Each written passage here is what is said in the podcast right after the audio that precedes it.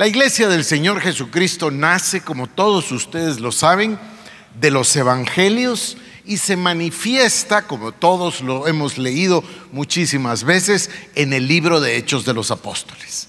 Ahí vemos a la iglesia naciendo, a la iglesia brotando y posteriormente entendemos por la historia que la iglesia sufrió una enorme persecución.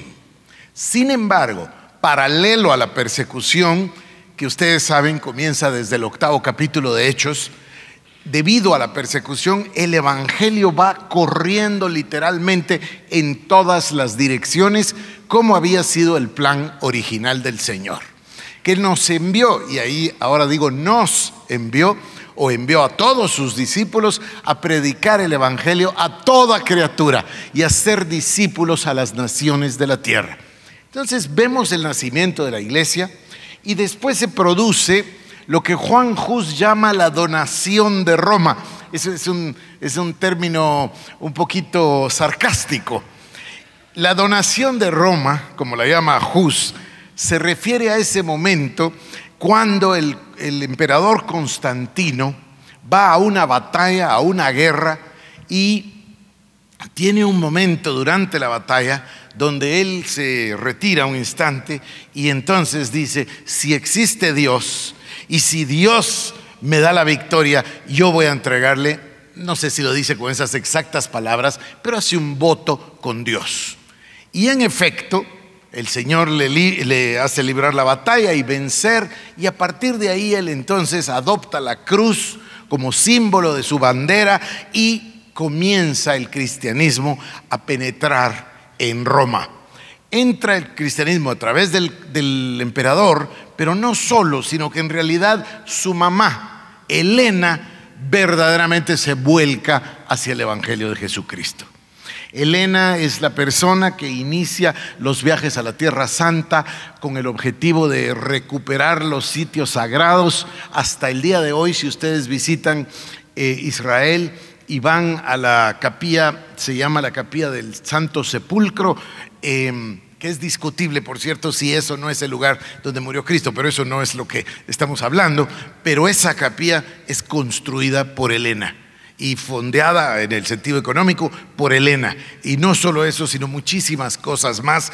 Ella demuestra ser una persona eh, verdaderamente activa. Bueno, lo negativo, y por qué lo llama la donación de Roma, Juan Hus, se refiere a la inmensa cantidad de personas que están relacionadas con la corte del emperador y que se convierten.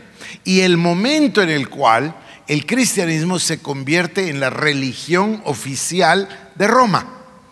El cristianismo no era una religión, ni nunca ha querido ser una religión. El cristianismo consiste en una relación con Cristo. Por eso se llama cristianismo. El Señor espera que nosotros lleguemos al Padre a través del Hijo. Está clarísimo en la escritura. Entonces el cristianismo es una relación personal y un estilo de vida en Cristo Jesús a través, por supuesto, de la guianza de la palabra de Dios.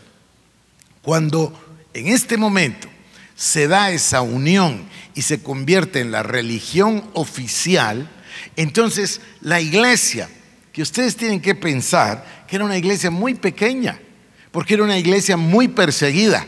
Los creyentes eran perseguidos al punto de que perdían la vida. Entonces el que, el que de verdad quería a Cristo más que a su propia vida, ese era la iglesia. Y la iglesia no era una iglesia enorme. Se ve inundada, sobrepasada literalmente con todos estos romanos que vienen y que se convierten, porque ahora está de moda convertirse, porque es la religión oficial del cristianismo y porque el emperador y su familia se convirtieron. Entonces, inundan la iglesia. Ahí crece un fenómeno que no voy a mencionar el día de hoy mucho, pero que es muy importante y profundo porque tiene, eh, tenemos muchas características en Guatemala de esa naturaleza, y es el sincretismo. Las personas vienen con sus ideas, con sus ritos, con sus creencias y se convierten y crean una mezcla. El cristianismo no admite mezcla. Cuando nosotros hacemos la oración para entregarle la vida a Cristo, hacemos un énfasis muy grande en expresar de viva voz y del sentir del corazón el rechazo a todo otro señorío para aceptar exclusivamente a Cristo como Señor y Salvador de nuestras vidas. Cuando se produce el sincretismo, es posible que se dé el aceptar a Cristo, pero no se rechaza lo demás. Eso es sincretismo. Es la mezcla de dos o tres o cuatro cosas. Cuando me refiero a Guatemala, me refiero a que en muchísimas partes, y esto no lo digo yo, esto fue un motivo de un estudio muy serio de la Conferencia Evangélica Latinoamericana, que, dijo eh, que en el interior del país, en la iglesia rural guatemalteca, el sincretismo está a la orden del día. Muchísimos van el domingo al culto o al servicio, pero el lunes van con el curandero o brujo o como le quieran decir. Y ese estudio dijo una segunda cosa de la iglesia urbana guatemalteca. Dice que si bien no es el sincretismo tradicional lo que impera, lo que impera en la iglesia urbana guatemalteca es que el gran porcentaje de los creyentes vive absolutamente ignorante de las doctrinas básicas de la Biblia. Eso es una cosa muy penosa, ¿no? Porque entonces nos hace una iglesia muy superficial. Cerramos el capítulo. Cuando la iglesia de Jesucristo, la iglesia primitiva, y aquí tenemos que hablar de los discípulos de los discípulos. Por supuesto que nosotros recordamos muy bien a Juan y a Pedro y, a Andrés y a Tomás y también, por supuesto, al apóstol Pablo.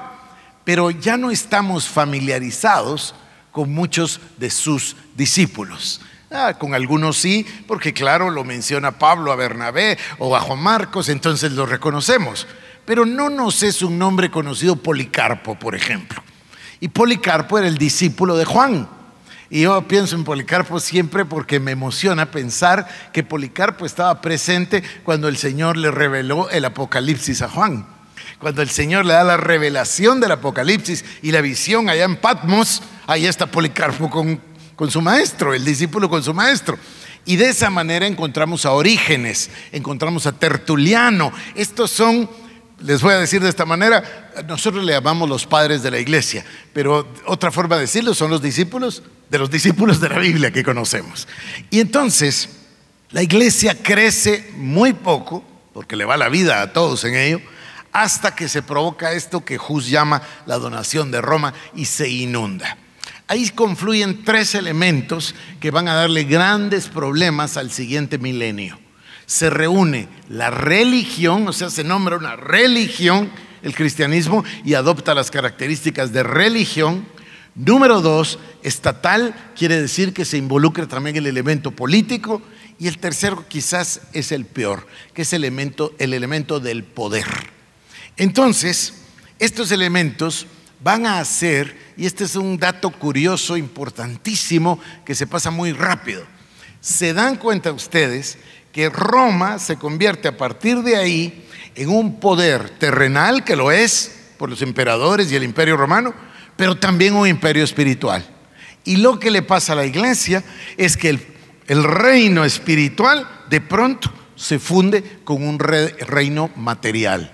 Cuando eso suceda, lo único que puede verse es negativismo, pesimismo. ¿Por qué? Porque la iglesia nunca se creó de parte de Dios para que fuese terrenal, siempre se creó para que fuese espiritual. Entonces, Roma y la iglesia cristiana se identifican. Y la iglesia se convierte en los siguientes siglos en un elemento tan ah, característico como una nación. Ustedes van a ver que por tres, cuatro, cinco siglos la iglesia ejerce el poder humano al mismo tiempo que el poder espiritual. La iglesia en sí cobra los impuestos, la iglesia en sí genera la infraestructura, la iglesia en sí gobierna, se confunden los términos, se humaniza o como puedo decir, se hace terrenal a una institución que Dios creó para que fuese 100% espiritual. Y entonces empieza el declive. El declive no es absoluto, el declive es parcial. Además que tardas mil años, es muy lento. Pero también le debemos a la iglesia muchísimas cosas positivas. Por ejemplo, son las órdenes de monjes, de frailes, los que se dedican en los monasterios a copiar los documentos que de otra manera no hubiésemos podido tener. Ellos hablaban el latín, ellos hablaban el griego, ellos son la clase educada y ellos van pasando el conocimiento a través de los siglos. Una cosa bien curiosa es que el imperio romano se parte en dos. Entonces tenemos el imperio romano del este, con su capital en Constantinopla, y el, imperio romano del oeste, con su capital en Roma. Hay diferencias entre ambos y también hay énfasis en cada uno de ellos. Es bien interesante cómo el imperio del este, Constantinopla, se dedican a copiar los clásicos. Y de esa manera nos llegan a nosotros los textos griegos. Y de esa manera se cumple la profecía que recordarán ustedes de Daniel.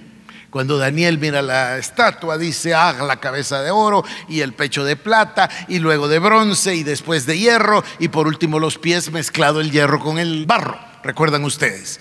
Entonces la, interpretación dice, mi Señor, tú, porque le está hablando Nabucodonosor, recuerdan, tú, Señor, eres la cabeza de oro, Babilonia, pero después vendrá otro imperio que se llamará Persa, y después vendrá otro que se llamará Grecia, que, dice, dominará y llegará a todo el mundo. Y es que es verdad, porque el pensamiento griego manda incluso el día de hoy. La profecía se cumplió, pero se cumplió a través de estas personas que durante esos siglos que llamamos oscurantismo, durante esos siglos ellos se dedicaron a trasladarnos esos textos. Allá por 1315, más o menos la fecha del inicio del Renacimiento, obvio que no es un año en el que nació, pero son fechas simbólicas, en el Renacimiento, cuando se empieza a salir de la, de la época del oscurantismo, eh, lo que impera son estos textos griegos. Entonces la gente puede leer a Aristóteles y puede leer a Platón y empieza a pensar que a través de la razón y a través de la mente puede empezar a entender el universo que le rodea. Sale, se sale de la superstición, de los mitos, de unas ideas que no tenían ningún sentido para comenzar a generar lo que después vendría a ser el método científico y la forma de entender las cosas. Por supuesto que era más fácil en ese entonces y además había una ignorancia total, venía una plaga y las personas le atribuían la plaga a elementos espirituales y jamás se les ocurrió, por ejemplo, que la higiene jugara un papel en el tema de la plaga. Hacían absolutamente lo contrario de lo que había que hacer y por eso la plaga llegó a diezmar. diezmar es una palabra. Dos tercios de Europa murieron en una sola ocasión y las plagas eran recurrentes. En fin, ya me pasé al año 1300. A partir del Renacimiento, nosotros ya encontramos a estos personajes a los que llamamos los precursores de la Reforma. Estas son unas personas que sonaron una trompeta, una alerta y dijeron, vamos mal, la iglesia va mal, la iglesia se ha corrompido. En ese entonces el poder, la política, la religión han dado también lugar a otro elemento que siempre está alrededor de estos tres, que es el elemento de la codicia. La codicia o el amor al dinero o el servicio mamón, como lo quieran llamar. Estos van de la mano los cuatro. Entonces la iglesia ha entrado en un tema de codicia y tiene innumerables fuentes para, para recoger dinero porque necesita muchísimo dinero. Y el Papa Julio II, uff, no quiero mentir, se llamaba Julio y no estoy seguro si era número dos. No estoy seguro. Inicia la construcción de lo que ahora conocemos como el Vaticano, Capilla Sixtina, eh, etc. Y necesita cantidades enormes de dinero. Botan el edificio anterior y comienza la construcción del nuevo. En este momento el Renacimiento ya ha dado en el área de las artes a gente extraordinaria que hasta el día de hoy es, respetada como, como verdaderos genios, hablando de Rafael, hablando de Miguel Ángel, eh, pintura, escultura, arquitectura, etcétera, etcétera, etcétera. La misma cúpula de la, de la capilla en Roma eh, es una muestra de, eh, se dan cuenta ustedes que fue construida en 1500, es una cosa extra, extraordinaria. Cuando Lutero visita Roma, él es el Papa. Luego muere y en lugar suyo eh, está el Papa León X. El Papa León X es el que va a enfrentar lo que se llama el día de hoy la reforma, es decir, hace 500 años exactos. Los precursores que mencionamos nosotros, eh, nosotros solo mencionamos a tres, hay muchos más. Y dentro de la serie nos falta tocar el elemento de las mujeres. Hubo mujeres extraordinarias, tanto dentro de las precursoras como dentro de las reformadoras. Pero nosotros mencionamos a Grostet, mencionamos a Juan, a Juan Wycliffe por su tremenda importancia y mencionamos a Juan Hus. Me parece que ahí es donde nos quedamos la última vez que hablamos de este tema.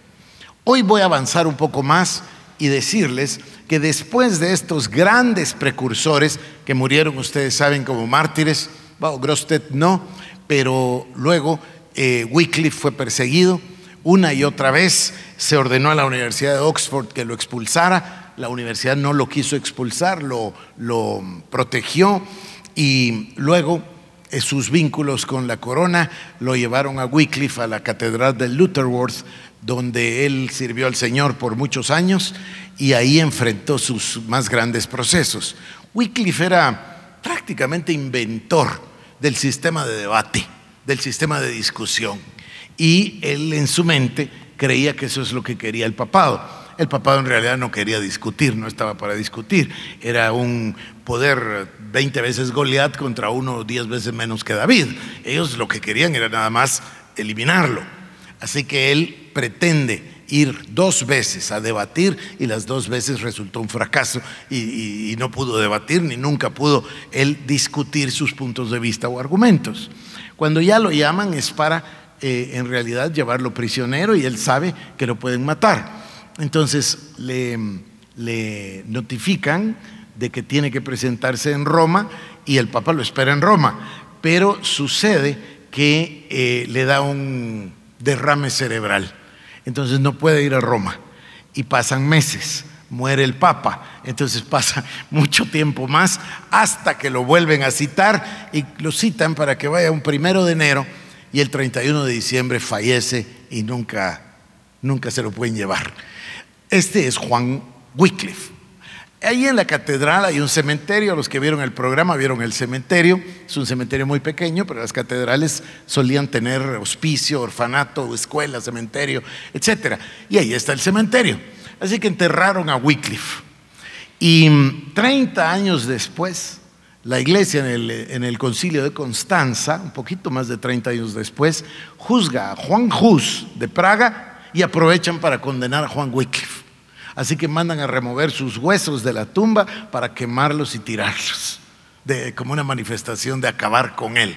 Una cosa muy curiosa, ya se las conté, porque sacan los huesos, los queman y ordenan que las cenizas las esparzan para que se pierdan. Y las cenizas las tiran en un arroyo que luego se vuelve un río, que va a otro río y después sale al mar y baña todo el continente, justo como pasó con el espíritu de la reforma. Dios es extraordinario. Pero ya les hice ver entonces que en el concilio de Constanza se condena a Hus a la hoguera, lo matan en la hoguera, y se condena a Wycliffe, que por supuesto había muerto ya más de tres décadas atrás. De la misma manera hacen con Jerónimo. Jerónimo es el compañero de, Juan Hus. Juan Hus encarga a Jerónimo que vaya a Inglaterra para llevarle los textos de, Wycliffe. Eh, en fin, Juan Hus es posiblemente junto con Wycliffe, lo más grande de esos que llamamos precursores de la reforma. ¿Por qué le llamamos precursores? Porque son las primeras voces. Y luego estalla la reforma ya en el siglo XVI. En el siglo XVI, en el año 1517, el 31 de octubre es la fecha simbólica, la fecha clave. Es evidente que había comenzado siglos antes, pero es ya un proceso maduro que ahora va a explotar y se va a llevar a la, a la realidad. Comienza la historia de mm, Lutero, no creo que convenga ni tenemos tiempo para entrar en los detalles de su vida, pero Lutero es ordenado sacerdote y después se va a la universidad para estudiar su carrera de teología y termina con un doctorado en teología. En ese tiempo la iglesia ha llegado a un momento donde necesita muchísimo dinero, básicamente por la, por la construcción de lo que hoy conocemos como el Vaticano. Y el Papa León X invierte todo lo que tiene en, Es muy curioso porque Julio II deja las arcas del Vaticano llenas para la construcción. León X se, entrega de lleno a la construcción, eh, consigue todos esos tesoros de los escultores, de los pintores, de los artistas, de los arquitectos, etcétera, y deja en la quiebra, en la ruina al Vaticano, a tal punto que el día que muere eh, tienen que velarlo con unas candelas usadas que prestaron en otro funeral, porque no tenían ni para candelas. Una cosa bien, bien curiosa, que otro tema, otro día se las cuento. Pero entonces, Lutero, en la orden de Lutero, que Lutero, por cierto, es un fraile agustiniano. El pensamiento de Lutero es enormemente influenciado por San Agustín. Nosotros le decimos San Agustín, es el obispo de Hipona en el siglo IV y escribió esos libros monumentales, las confesiones de San Agustín o La ciudad de Dios y era un teólogo y además eh, estudió lógica y, eh, su manera de exponer es una manera de lo más brillante que ha existido en la historia de la iglesia. Y él influenció fuertísimamente a Lutero y, y, Lutero tomó muchas de esas ideas que por cierto también estaban en Wycliffe siglos antes. Pero entonces, Lutero pertenece a la orden agustiniana y la orden mandaba un delegado a Roma todos los años. Así que en ese año le toca ir a Roma a Lutero. Y Lutero tiene un problema personal. Él está buscando a Dios, aquella frase famosa donde le dice, amas a Dios, yo no lo amo, lo odio. Dice, porque me hace la vida infeliz, porque soy un pecador. No encontraba por dónde poder entrar a servir a Dios. No cabe ninguna duda de que era un sentimiento puesto por el Espíritu Santo. Ya voy a explicarles, parece contradictorio, pero entonces él no encontraba que hubiese una lógica en que las penitencias le dieran paz o que las obras le dieran paz o que las oraciones le dieran paz. No encontraba por ninguna parte un perdón. Es un caso clásico, creo que hasta se exagera, de que Lutero pasaba en el confesionario horas al día y tenía ya cansadísimo a su, a su confesor, porque él tenía un sentimiento real, íntegro, un sentimiento de culpa que mantenía y no encontraba cómo salir de la culpa. A eso se debe esa frase. No, no, yo no amo a Dios, lo odio porque me produce esta angustia que no logro encontrar. ¿Por qué dije que era el Espíritu Santo? Porque esa es la fuerza motivadora que lo lleva a encontrar en el libro de Gálatas y Romanos la libertad a través de la fe. Y, y entonces se da cuenta de cómo llegamos a la salvación. Y de ahí salen las cinco solas solo por fe, solo por gracia. A Dios sea toda la gloria, solo la escritura, sobre todas las cosas la Biblia y solo Cristo, solo a través de Cristo. Y esas, eh, al final esas cinco solas son el resumen del pensamiento de la Reforma Protestante. Voy a repetirlas, es muy importante. Sola escritura, es decir, la escritura es la autoridad suprema sobre todas las otras cosas. La Biblia. Ah, hacemos nosotros, yo estaba hablando con Cecilia ayer antier, hacemos una gran diferencia entre la profecía y la profecía bíblica. Cuando hablamos nosotros de Daniel, o hablamos de Jeremías, o hablamos de Zacarías, estamos hablando de la, o el Apocalipsis, estamos hablando de la profecía bíblica, como yo decía ayer antier en nuestra conversación. Eso está fuera de toda duda. Que la interpretación nos cueste es otra cosa, pero que va a pasar todo lo que aquí dice que va a pasar, va a pasar. De hecho, está pasando delante de nuestros ojos. Pero bueno, este es el principio de la sola escritura. ¿Por qué enfatizar que la Biblia es la autoridad suprema? Es muy fácil de entender. Difícil, pero muy fácil de comprender. Hay personas a las que les cuesta esto, porque lo que pasa es que la iglesia cuando hablamos de la iglesia, antes de la reforma protestante, solo había una iglesia, ¿me entienden? Y yo eh, me he dado cuenta de que ellos ni siquiera la llamaban iglesia católica. Los reformadores no estaban en contra de la iglesia católica, los reformadores estaban en contra de la iglesia de Roma, así la llamaban, la iglesia de Roma. Lo que se había pervertido era la iglesia de Roma. Y uno de los elementos es el elemento de la tradición Dentro de la Iglesia Católica la tradición tiene el mismo valor que la Biblia. Y esto es a lo que se refiere sola escritura, de que no hay nada que tenga el mismo valor que la Biblia. La Biblia es la autoridad suprema, escrita por Dios, inspirada por Dios, viva y eficaz. Solo la escritura puede en realidad determinar cómo vivimos o cómo debemos vivir. La segunda es sola fide y se refiere a la fe. Solo por fe podemos nosotros alcanzar la salvación. Solo por fe podemos agradar a Dios, porque sin fe es imposible agradar a Dios. Solo por fe conocemos nosotros las verdades del Evangelio. Solo por fe creemos en Jesucristo. Es decir, si no hay fe, no hay salvación, porque debemos entender todo lo que Dios nos dio, debemos entender el sacrificio de Cristo por fe. Luego, la, tercera va junto con la segunda, es solo por gracia. No es por nada que podamos hacer. No se puede comprar la salvación, no se puede obtener la salvación. Solamente es la gracia de Dios, tan clara como que dice, ni siquiera es que ustedes me amaron a mí, sino que yo los amé de primero, dice el Señor. Entonces, junten la gracia y la fe y ahí es donde entendemos cómo podemos ser salvos por la gracia, favor inmerecido de Dios. Entonces dije solo escritura, solo fe, solo gracia, solo Cristo. Bueno, yo creo que ustedes lo tienen clarísimo, todos nosotros. Nadie llega al Padre si no es por el Hijo. Es decir, solamente es a través, por supuesto, luego ya lo entendemos elaborado, a través de la muerte, a través de la resurrección de Cristo, todo eso entendemos. Pero la manera de decirlo es solo Cristo. Soy, sin Cristo es imposible. Todo. No existe nada sin Cristo. Porque si lo piensan, Juan 1.1, o si se van a Génesis capítulo 1, aún el universo y todo fue creado por el verbo y sin el verbo nada de lo que fue hecho hubiese sido.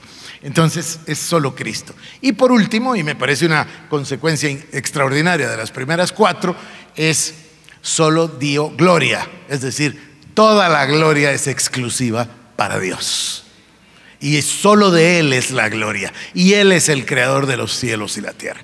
Estas cinco solas vienen a ser el resumen porque ah, ahora nosotros hablamos de la reforma y hablamos de Lutero y, y lo damos como que todo fuese hecho ordenadamente. No es así. Los fenómenos, porque la reforma es un fenómeno social. Es un fenómeno político, es un fenómeno religioso, es un fenómeno espiritual, es una serie de cosas. Y la reforma, como todos esos fenómenos, se van dando con una suma de elementos y también de personas. El decir que la reforma se le debe a Lutero sería, sería faltarle a muchísimas personas más. Lutero está acompañado de Spalatino, Lutero está acompañado de, de, Melanchthon, está Busser con ellos, está Besa, eh, eh, luego por supuesto viene Calvino, está Juan Knox, eh, es una serie de personajes, no es solo una persona. Sin embargo, en Alemania, en Sajonia, en la ciudad de Wittenberg, en realidad es Martín Lutero el motor del movimiento.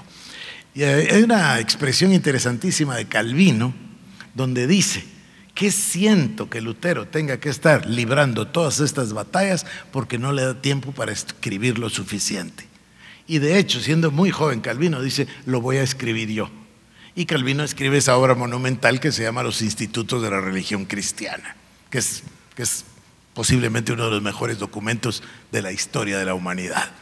Entonces Lutero viaja a Roma, eh, porque lo manda la orden a la que pertenece, y sufre un shock. En ese tiempo ir a Roma era como si ustedes quieren ir a la Tierra Santa, quieren ir a Jerusalén. Entonces va a Roma, Lutero, y cuando mira Roma de lejos, él, tiene una, una, idea de llegar, como les digo, a la Tierra Santa, una cosa.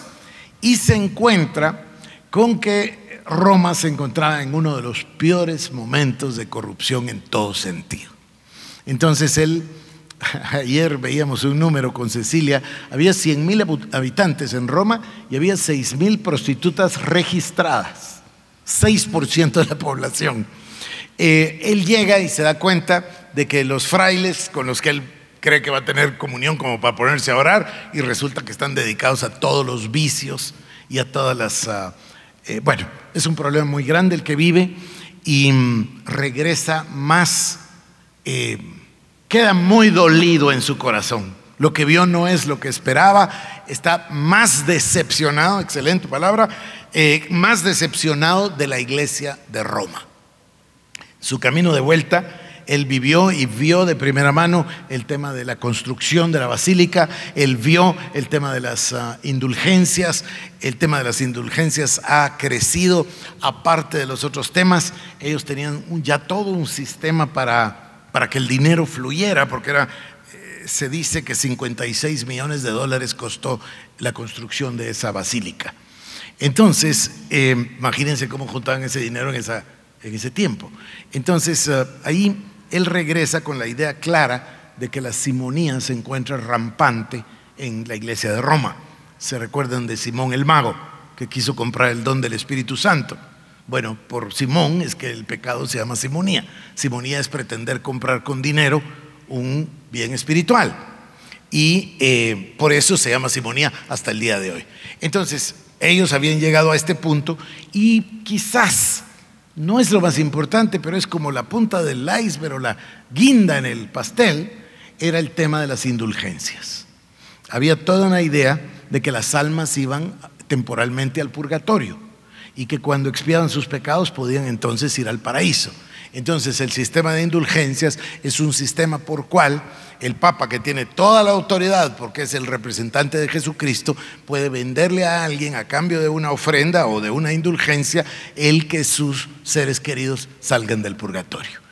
Esto tiene mucho trasfondo que un día podríamos hablar, pero esto se ha venido a satanizar por un señor que se llamó Tetzel.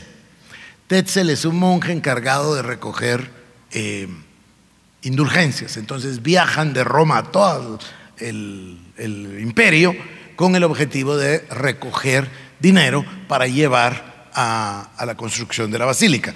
Por supuesto que también le toca una comisión al que lo recoge. Y Tetzel viene siendo, dentro de todos los recolectores, la estrella. Genera una canción y entonces habla y predica muy elocuente y puede determinar con plena claridad en su sermón todo lo que le está pasando al alma que está sufriendo y la gente con una ignorancia pues sí piensa en su mamá o su papá o su tío o su primo que está ahí en el purgatorio y de ahí él termina con una frase rimbombante que todo el mundo ha repetido durante 500 años que es cuando la moneda suena en el cofre el, alma queda liberada en español no rima, pero en alemán sí rima e incluso en inglés rima. Y entonces, y entonces la gente se burla mucho. Es una frase que ha pasado 500 años de, el pobre Tetzel ha pasado a la historia como el villano de la película, ¿no? Y eh, Lutero rechaza las ah, indulgencias. Una cosa curiosa, porque Federico el Sabio es el elector de Sajonia. En realidad es rey, pero le dicen electores porque hay un grupo muy pequeño de personas que eligen al emperador.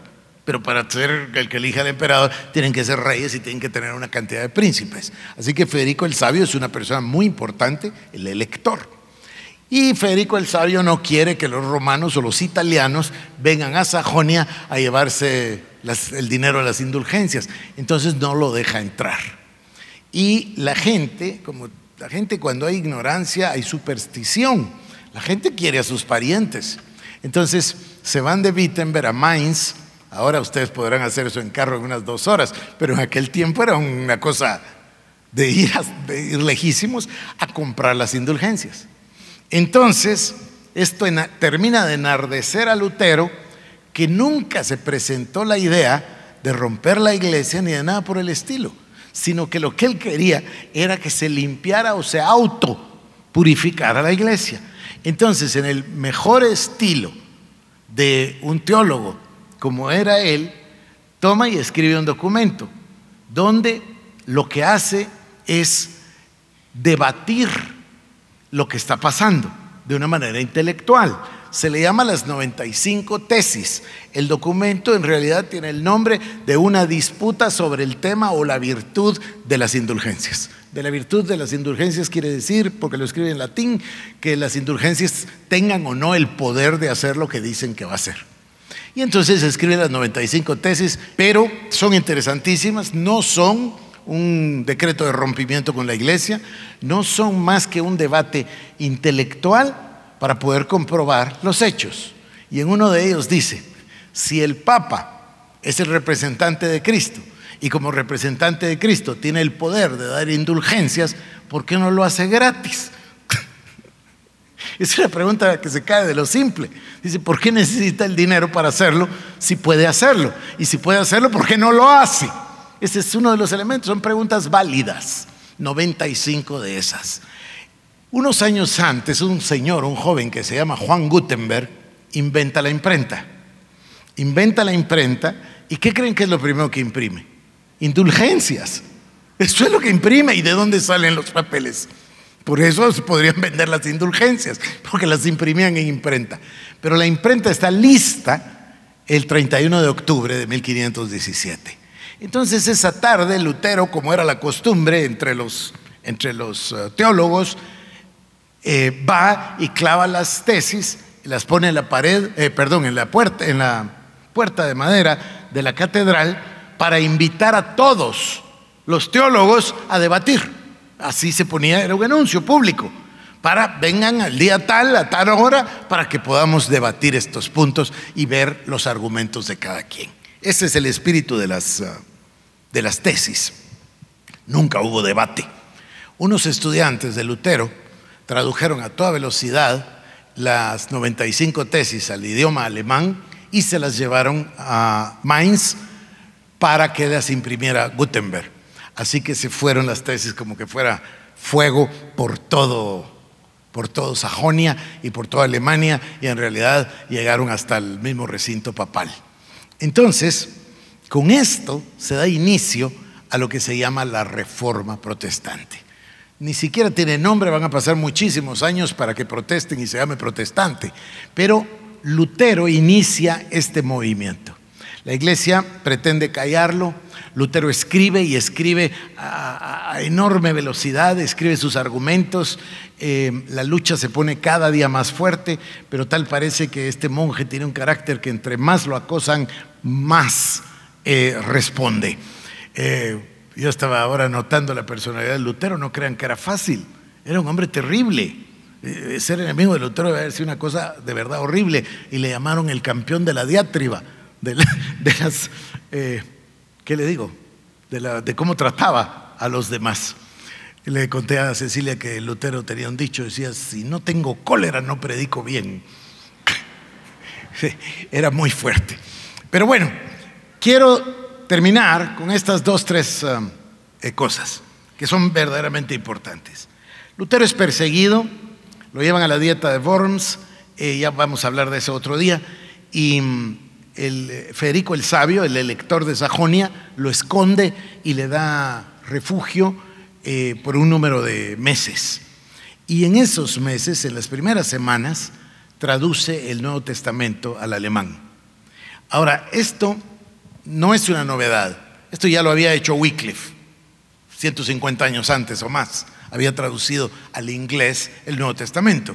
Luego vendría Tyndale para corregir lo que no estaba bien hecho y ya publicar la Biblia completa en inglés. Juan Hus lo había hecho en la República Checa con el idioma checo. O sea, no es una novedad, pero sí es la primera vez que se va a hacer en alemán. Y además, Lutero se percata cuando lee los, uh, em, textos, la, Biblia se había traducido, Erasmo también lo había hecho dos, tres, cuatro años antes, pero lo habían hecho a partir de la Vulgata. La Vulgata era la, traducción de Jerome en latín. Ahora Lutero lo hace de los textos originales y toma el griego y empieza a traducir el Nuevo Testamento. Entonces se da cuenta de que hay dos o tres versículos que son clave para la vida del creyente que están traducidos de una manera distinta. Ahí se acentúan estas creencias que él ya tenía desde antes, de la fe, de la salvación, de la gracia de Dios, etc. Pero hay elementos que traduce de una manera determinante para el futuro de la raza humana. Por ejemplo, cuando se encuentra con una palabra que era usada muy espiritual, muy etérea, que es la palabra llamamiento. y él la traduce con la palabra beruf, que significa trabajo, y le genera un cambio absoluto a la mentalidad del ser humano, porque entonces la persona entiende que el llamado de Dios para servir a Dios puede ser en cualquier área de la vida. Vas a servir a Dios en tu empleo, vas a servir a Dios en tu profesión, vas a servir a Dios en tu trabajo. Es tu llamado servir a Dios ahí donde te puso. Mientras que antes de esto, el llamado era solo para los que se dedicaban a servir a Dios. Quiere decir que el espiritual servía a Dios y todos los demás no servíamos ni a Dios ni para nada. ¿Me, entienden? Porque no podíamos servirle. En, con esto hay un cambio profundo. Hay otro cambio que quisiera yo acentuar, que Lutero no solo traduce la Biblia al alemán con el objetivo de que la pueda leer cualquiera, porque solo las clases muy altas leían latín o podían leer griego. Entonces él lo hace para el idioma del pueblo. Pero hay algo muy interesante, que él se da cuenta de que el idioma del pueblo está bien, pero que no todos saben leer y escribir. Entonces la Biblia desata un verdadero celo por aprender a leer y escribir para poder leer la Biblia. Y ahí Lutero hace otra genialidad, hizo muchas, pero esta es bárbara. Entonces se le ocurre que el Estado pague la educación de los niños para que no haya ni un niño analfabeto. Y eh, Lutero es el inventor de lo que conocemos como escuela pública. Él es el que le pidió al Estado que el Estado, con los impuestos, financiara las escuelas para que no hubiera niños ni niñas que no pudieran leer y escribir. E inventa la, la, escuela pública. Hay, cosas verdaderamente extraordinarias en la vida de Lutero que, que tienen un larguísimo alcance y por eso se dice que la reforma protestante es posiblemente el hecho histórico más importante de la humanidad. Los países desarrollados, todo lo que conocemos como países desarrollados en Escandinavia, Europa, Estados Unidos, Inglaterra, todos ellos son producto directo de la reforma. Cuando entremos a Calvino y a lo demás, vamos a ir viendo cómo las ideas fueron llegando a los diversos lugares. Ayer escuchaba a un predicador, no sé, no lo conozco, me parece que vino a Guatemala recientemente, pero no estoy seguro. Lo escuchaba y decía una cosa que yo he creído por mucho tiempo, que nosotros los latinoamericanos aún no hemos tenido la reforma protestante. Nosotros no hemos cambiado todavía nuestra manera de pensar. Todavía seguimos con la mentalidad anterior y no hemos aplicado o recibido estas cinco solas todavía. No tenemos pleno entendimiento de esas cinco solas. Cuando eso suceda, vamos a tener un futuro muchísimo mejor que el que tenemos el día de hoy. Gloria al Señor Jesús.